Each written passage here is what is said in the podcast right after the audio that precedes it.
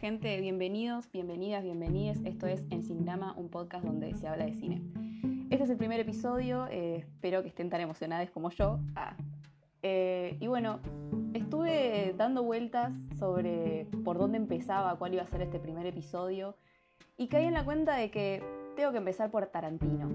Porque Tarantino es donde todo inicia, al menos para mí, en el mundo del cine si bien yo desde chiquita siempre fui adicta a la televisión, tipo, si le preguntan a mis viejos o a mi hermana, saben que yo desde chica estuve pegada a la televisión, mirando series, películas y todo lo que había ahí, siempre lo amé. Cuando realmente empecé a ver las películas con atención, fue con el cine de Tarantino. No sé bien decir cómo fue que pasó, porque yo era chica, chica, tendría, no sé, 13 años por ahí, pero bueno, ya fue hace más de 5 o 6 años, así que ya, ya medio que me olvidé exactamente cómo fueron los hechos. Pero bueno, básicamente en un momento no me di cuenta y estaba siendo fan de Tarantino, conocía sus películas, reconocía su estilo y me encantaba. ¿Quién es Tarantino? Probablemente si están acá es porque lo conocen y saben que es un director, guionista y productor estadounidense que hace películas que se caracterizan por tener un nivel de violencia importante, niveles importantes de sangre y en un punto, historias que no cuentan algo que tiene un significado muy profundo, sino que lo único que buscan es entretener, pero eso no quiere decir que no sean historias bien creadas, con personajes bien pensados y que te quedan en la memoria, básicamente. Bueno, ¿cómo llego yo a cine Tarantino? Me acuerdo bien. Lo único que me acuerdo es que un día me encontré con que estaba buscando todas las películas de Tarantino para poder verlas y asegurarme de haberlas visto todas. Eh, nada, ¿Por qué fue importante eso en mi vida? Bueno, por lo que ya dije, porque fue lo que realmente me impulsó a querer aprender lo que es el cine en el sentido de, ¿cómo decirlo? Cómo se hace una película, cuáles son las características que definen el estilo de un director, por ejemplo. Medio que también fue lo que me empezó a impulsar a querer ser directora de cine. Para quienes no sepan, yo estudio artes audiovisuales y mi, mi deseo, digamos, es hacer realización para en algún momento de mi vida dirigir una película. Ese es como mi sueño o uno de mis sueños. ¿Por qué me gusta el cine de Tarantino? Y porque es genial. Que, o sea, quien le gusta el cine de Tarantino sabe por qué le gusta el cine de Tarantino. Cuando era chica me, me encantaba la, la, acción que tenían las películas de Tarantino. Me encantan la acción que tienen, cómo maneja la violencia a niveles absurdos, pero entretenidos. Y sus personajes son emblemáticos. Son todos tan detallados, tan creados tan bien, y con sus diálogos y monólogos, son exquisites. Todos sus personajes. Y bueno, vamos a hacer un pequeño recorrido por las películas que ya vi. Yo hay dos o tres que son de Tarantino que no vi, o sea, voy a hablar de las películas que él escribió, dirigió, obviamente, que son como 100% eh, pertenecientes, que pertenecen a Tarantino, que él es dueño de esas películas, básicamente. No voy a nombrar a las que solamente guionó o cosas por el estilo. Una de las primeras que me acuerdo de ver fue Perros de la Calle. ¿Y qué me pareció en su momento? Me pareció muy entretenida. El final, me acuerdo que, para quien la haya visto, voy a hablar con spoilers. O sea, es película de lamento, pero acá voy a hablar con spoilers porque es de la única forma en la que puedo hablar de estas películas. ¿Qué me pareció Perros de la Calle cuando la vi? Me acuerdo que la vi en la computadora de mi abuela. Yo hubo una época cuando era chica que pasaba mucho tiempo en la casa de mi abuela y tenía una computadora como en un rincón, no en un rincón de la casa, pero en una parte donde estaban sus máquinas de coser. Entonces era como que me sentaba ahí y estaba en mi mundo en la computadora haciendo, mirando YouTube y bueno, viendo películas. Y me acuerdo que Perros de la Calle la vi ahí. El final, creo que en el momento como que dije, ah, no me, no me sorprende tanto que este haya sido el que los engañó. Pero en su momento también aprendí algo que lo sigo aplicando hoy en día, que me asombra haberlo entendido desde tan chica, aunque a veces uno no lo cumple, que es que hay que tener en cuenta en qué momento salieron esas películas, ¿no? Porque Perros de la Calle salió en el 92, si mal no recuerdo, que fue, una fue la primera gran producción así de Tarantino, donde un tipo dijo, vení, toma, te doy la plata y haz tu película y que sea un buen producto. Eh, entonces en esa época digo, bueno, capaz que en esa época no había tantas historias donde el traidor era justamente el herido o el que estaba ahí, el que menos esperabas, digamos, entre comillas.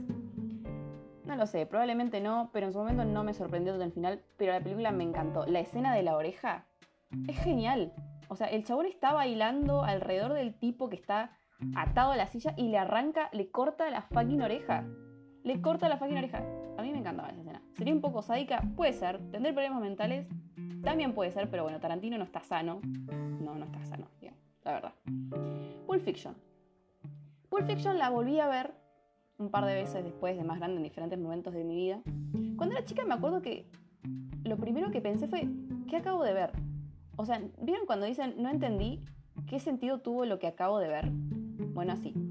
Después de grande entendí que no tenía que tener un sentido, que no todas las películas tienen un sentido, como, y una de esas es Pulp Fiction, que no tiene por qué tener un sentido. ¿Qué importa lo que había dentro del maletín que brillaba? Ni siquiera Tarantino sabe qué podría haber estado en ese maletín que brillara así y que todos lo quisieran. Pero lo aceptamos y disfrutamos la película porque es una genialidad. Los personajes son excelentes, las conversaciones que tienen no tienen nada que ver con lo que pasa alrededor, o sí, pero de una forma tan banal que vos decís, ¿qué hacen estos charlando sobre cómo le decían a la hamburguesa en Holanda? Holanda era, ¿no? Sí, Holanda. Es, no sé, pero la película me encantó. Me acuerdo que hay cuentos que me gustan más que otros. Por ejemplo, obviamente el de Vincent y Mia es mi favorito, la escena en la que bailan. Es como que decís, ¿cómo entra una escena de baile en medio de toda esta historia sobre mafiosos y asesinatos? Esa es una de mis favoritas. La otra que es mi favorita es la de Vincent con... Ay, no me acuerdo el cómo se llamaba el personaje de Samuel Jackson. No, importa. Lo que me sorprendí cuando a Travolta se le suelta el tiro en el auto. Les juro que no me lo esperaba. ¿Y cómo se resolvió toda esa escena? Me parece fantástico. O sea, es como que esa escena es lo que, de cómo se resolvió un problema que es como que decís, ¿cómo solucionas esto? O sea, tenés el auto lleno de sangre con cachos de seso. ¿Cómo lo resolves? Y nada, llamás a alguien que viva cerca, le llevas el auto, tratás de limpiarlo. Y, y sí, esa es la única forma y que lo relate así con, tanta naturalidad, como si fuese algo real, es genial. Y la conversación que tiene Samuel Jackson con el personaje Tarantino ahí sobre el chocolate o el café que tomaba, no sé qué, también es, es brillante. Es muy buena la película. A mí me encanta, me entretiene muchísimo verla y está en mi, en mi top de películas favoritas. Igual no me pregunten cuáles son mis películas favoritas jamás porque no lo sé responder. Porque no, siempre veo películas que me encantan probablemente voy a ver muchísimas más que me encanten y a menos que te diga algunas que son de la infancia, eh, no tengo película favorita. Y de Tarantino, mm, Tarantino más o menos, pero bueno, tampoco. Bueno, Bastardo sin Gloria. Bastardo sin Gloria, para mí fue un antes y un después. Realmente Bastardo sin Gloria fue la primera que realmente me voló la cabeza. No sé bien por qué. No sé si es que la producción que tenía, que se notaba que tenía un poco más de plata, como que le terminó de, dar ese toque, toda la fotografía y, la estética hermosa que tiene esa película. No lo sé, pero la historia me fascinó. La locura del personaje de, Jules. Ay, no, Jules es el de, el de Django, perdón. Bueno, es el mismo actor. Siempre me olvido. Landa, creo que Hans Landa, ahí está. Disculpen, pido disculpas públicas por haberme olvidado el nombre de Hans Landa. La escena inicial, la escena de, cuando le sirve el vaso de leche, toda la tensión que maneja esa escena es, es increíble, es, es hermosa. Y cuando... No, no, no. Cuando le cae la ficha de que sí, de que tiene judíos, es como que te da un miedo, es como que no sabes si sos el, el chabón que está ahí con el, con el alemán tratando de defender y de ocultar que tiene judíos abajo de la casa, o sos los judíos que están abajo de la casa esperando a que los maten, porque saben que van a morir, tipo, no hay, no hay otra. Sin Gloria me encanta. Yoyana la amo, heroína total. El alemán que le rompía las bolas a Yoyana lo detesto, lo detesté siempre, por Dios. O bueno, y la escena de Yoyana con Landa, con el Strudel. ¡Ay, no! No, no, no. Otro momento excelente. Otra, otra escena de tensión que es única. Pero única. Porque lo que representa Hans Landa para Yoyana es tan doloroso. Y saber cuál es el trauma que ella guarda en ese momento es como que no lo, no lo puedes creer. O sea, no puedes respirar durante todo ese momento. Estás en el lugar de Yoyana de una forma increíble. Esa escena me encanta. Después otra, escena, otra de mis escenas favoritas de, de Volver al Futuro, che. Nada que ver. De Bastardo sin Gloria es la escena del 3 la escena del 3, es como que ese detalle del 3 a mí me acuerdo cuando era chica, cuando la vi por primera vez, que también tendría 13, 14 años, no me acuerdo cuántos años tenía, me pareció genial. es como, como un detalle tan pequeño puede dar vuelta a una situación de esa manera. Porque yo cuando la vi por primera vez, yo pensé, yo estaba pero segurísima de que el plan iba a funcionar, de que iban a salir de esa taberna bien, que iban a poder cumplir su misión y no, y se terminaron muriendo todos, o sea, todos, todos murieron. Yo no lo podía creer. Fascinada estaba yo, dije, no, esto es una genialidad, una genialidad.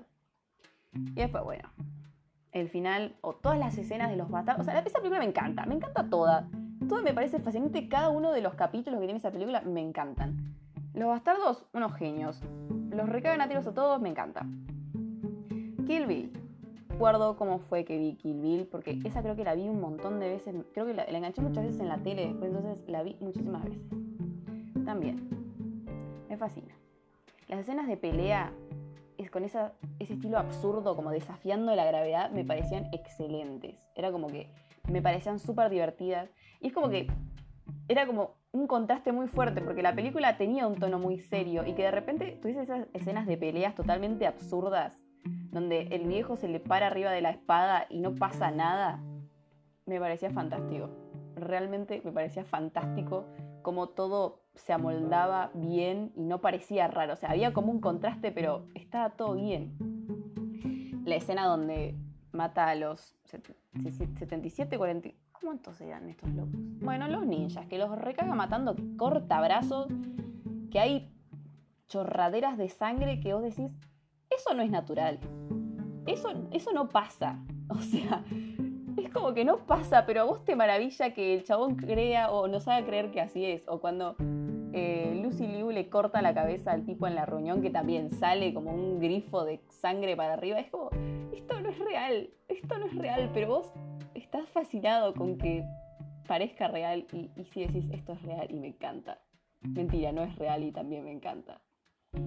Los personajes de Kill me encantan todos, es como que están muy bien eh, separados, sus historias, sus personalidades están muy marcadas. Mi escena favorita de Kill Bill creo que es... Mm, no sé cuál es.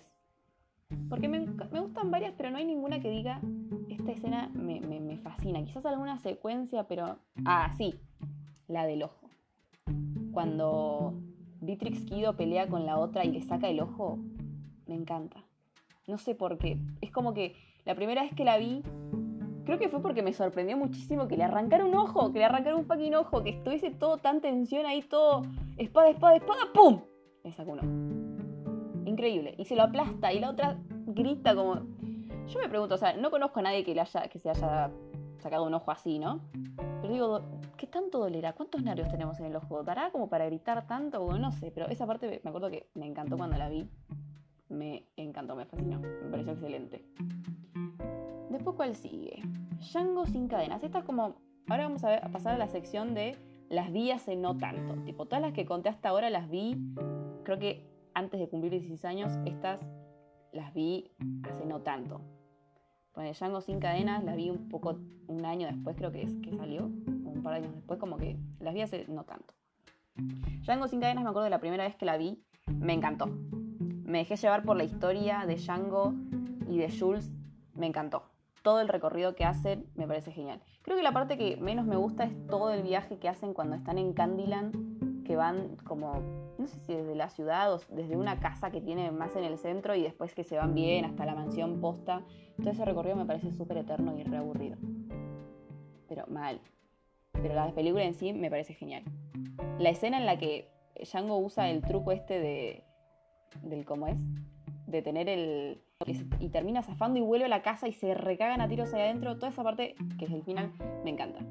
Esa escena, esa posta que me encanta. Esa y la del Ku Klux cuando los chabones están ahí hablando de si usan las máscaras o no, esa parte que le da ese, esa onda, como cuando Vincent le dice a, Samuel Jackson que a la hamburguesa le decían de otra forma, es esa, esa, esa vibe, esa es la misma que tiene la escena del Ku Klux Klan cuando están viendo si usan las máscaras o no, que discuten, porque no, que mi mujer las hizo, que son unos desagradecidas, no sé qué. Es genial, es muy gracioso a veces. Están por emboscar a estos dos y están discutiendo si usan las máscaras. O sea, es, es genial, es excelente. Pero bueno, después cuando la quise ver una segunda o tercera vez, me acuerdo que ahí sí me resultó muchísimo más pesada, porque sabía lo que iba a venir y sabía que faltaba mucho. Y era como, no, falta un montón para que pase tal y tal cosa. Pero, pero me gustó mucho. Otra que me encantó que vi hace no mucho es Dead Proof. Pero bueno, Dead Proof está dentro de un proyecto que hizo con Rodríguez, que no me acuerdo cómo se llama el proyecto entero. Y no lo tengo anotado y no lo voy a buscar en el celular porque apagué el wifi para que no me lleguen notificaciones mientras grabo, porque si no se sonaría el si alguien manda un mensaje y eso me rompería muchas las bolas. Así que Greenhouse, Grindhouse, Grindhouse era, ahí está. Eh, Grindhouse es el proyecto que hace Tarantino con Rodríguez, que Grindhouse es como una especie de, no, es un homenaje a películas clase B que veían ellos cuando eran chicos, que consistían en dos películas así muy sangrientas y bastante truchas, pegadas con un tráiler en el medio, que son es un tráiler falso, ellos hicieron que, dato, hicieron el tráiler de Machete, que después, unos años después, Rodríguez hizo una película de verdad.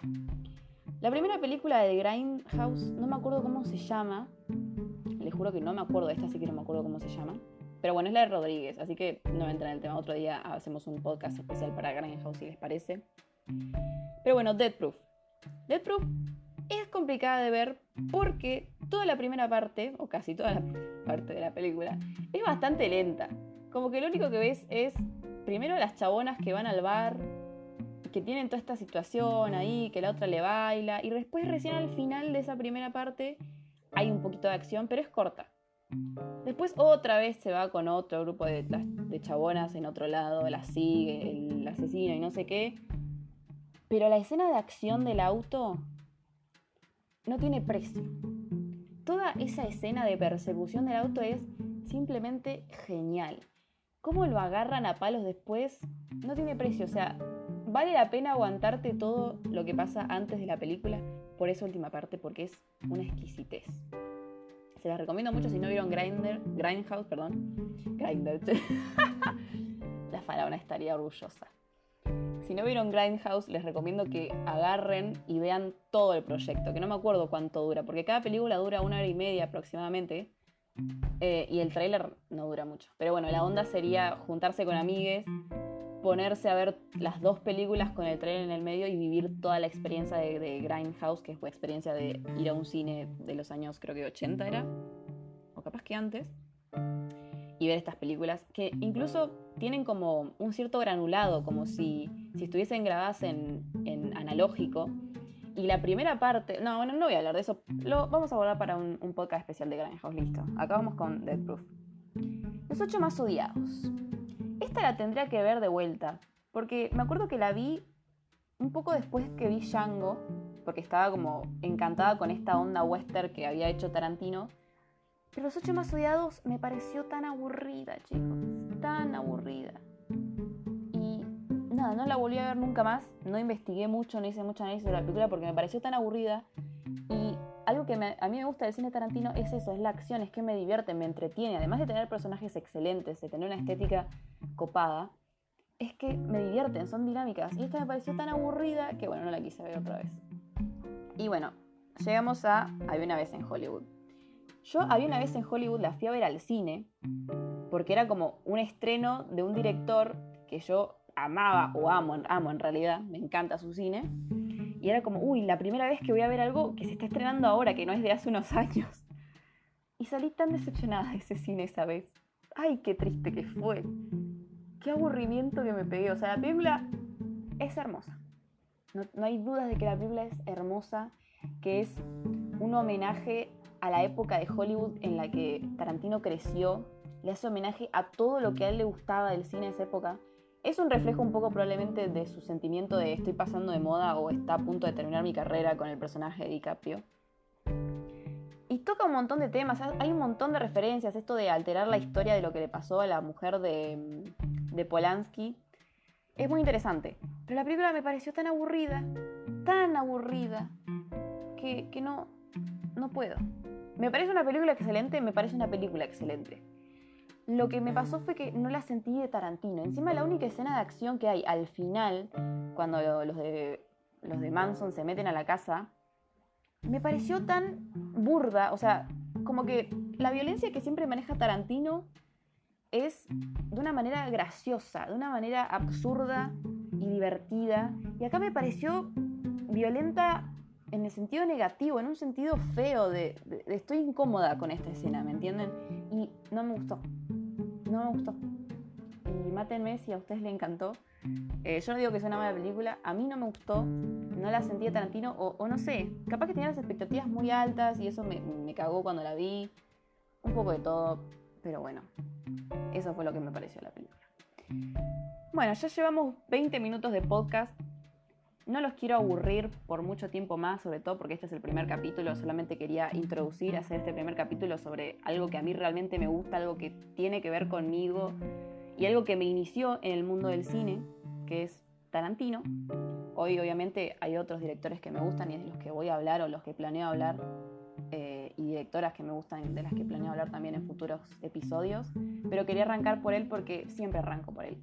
Si ustedes ven mi página de Instagram, que de paso les digo que me pueden ir a seguir ahí, arroba en-cinerama con un 3 en la E. En la primera publicación que hice, que son como cuatro posts seguidos porque había escrito un montón, es sobre Grindhouse. Que bueno, que tiene que ver con Tarantino también. Eh, Así que nada, espero que lo hayan disfrutado, que es como esta especie de anécdota gigante sobre Tarantino. Realmente si recordara con más detalle cómo fue que yo arranqué a meterme en el mundo de Tarantino, se los diría, porque me encantaría recordar exactamente eso, pero no lo recuerdo con exactitud. Eh, solamente recuerdo flashes de las primeras veces que vi la película. Las películas, por ejemplo, bueno, eh, Perros de la calle, que les dije que la vi en la computadora de mi abuela. Me acuerdo que Bastardo sin Gloria la vi en mi casa por primera vez. Kill Bill no me acuerdo cuando fue la, primera vez que la vi, digo. Pero bueno, también es de mis favoritas, el volumen 1 y el volumen 2. Creo que el volumen 2, no sé si me gusta más. Creo que me gusta más el volumen 1, pero porque hay como más acción. Ya el segundo volumen es más la historia y es como un poquito más tranqui de acción, aunque hay momentos excelentes. Eh, pero bueno, nada, ese fue el primer episodio de este podcast, el primer episodio de Encinerama. Espero que lo hayan disfrutado, que no sé si hayan reído, hayan compartido mis opiniones. Si las comparten, me lo pueden decir por Instagram, vayan a seguirme ahí, lo repito. Este podcast lo pueden escuchar por Spotify o bueno, por Anchor, que igual no creo que tengan Anchor, pero lo pueden escuchar por Spotify. Si lo puedo compartir en otra plataforma, ya les diré. Y nada, gracias por escucharme y nos vemos en el próximo episodio. Chau, chis.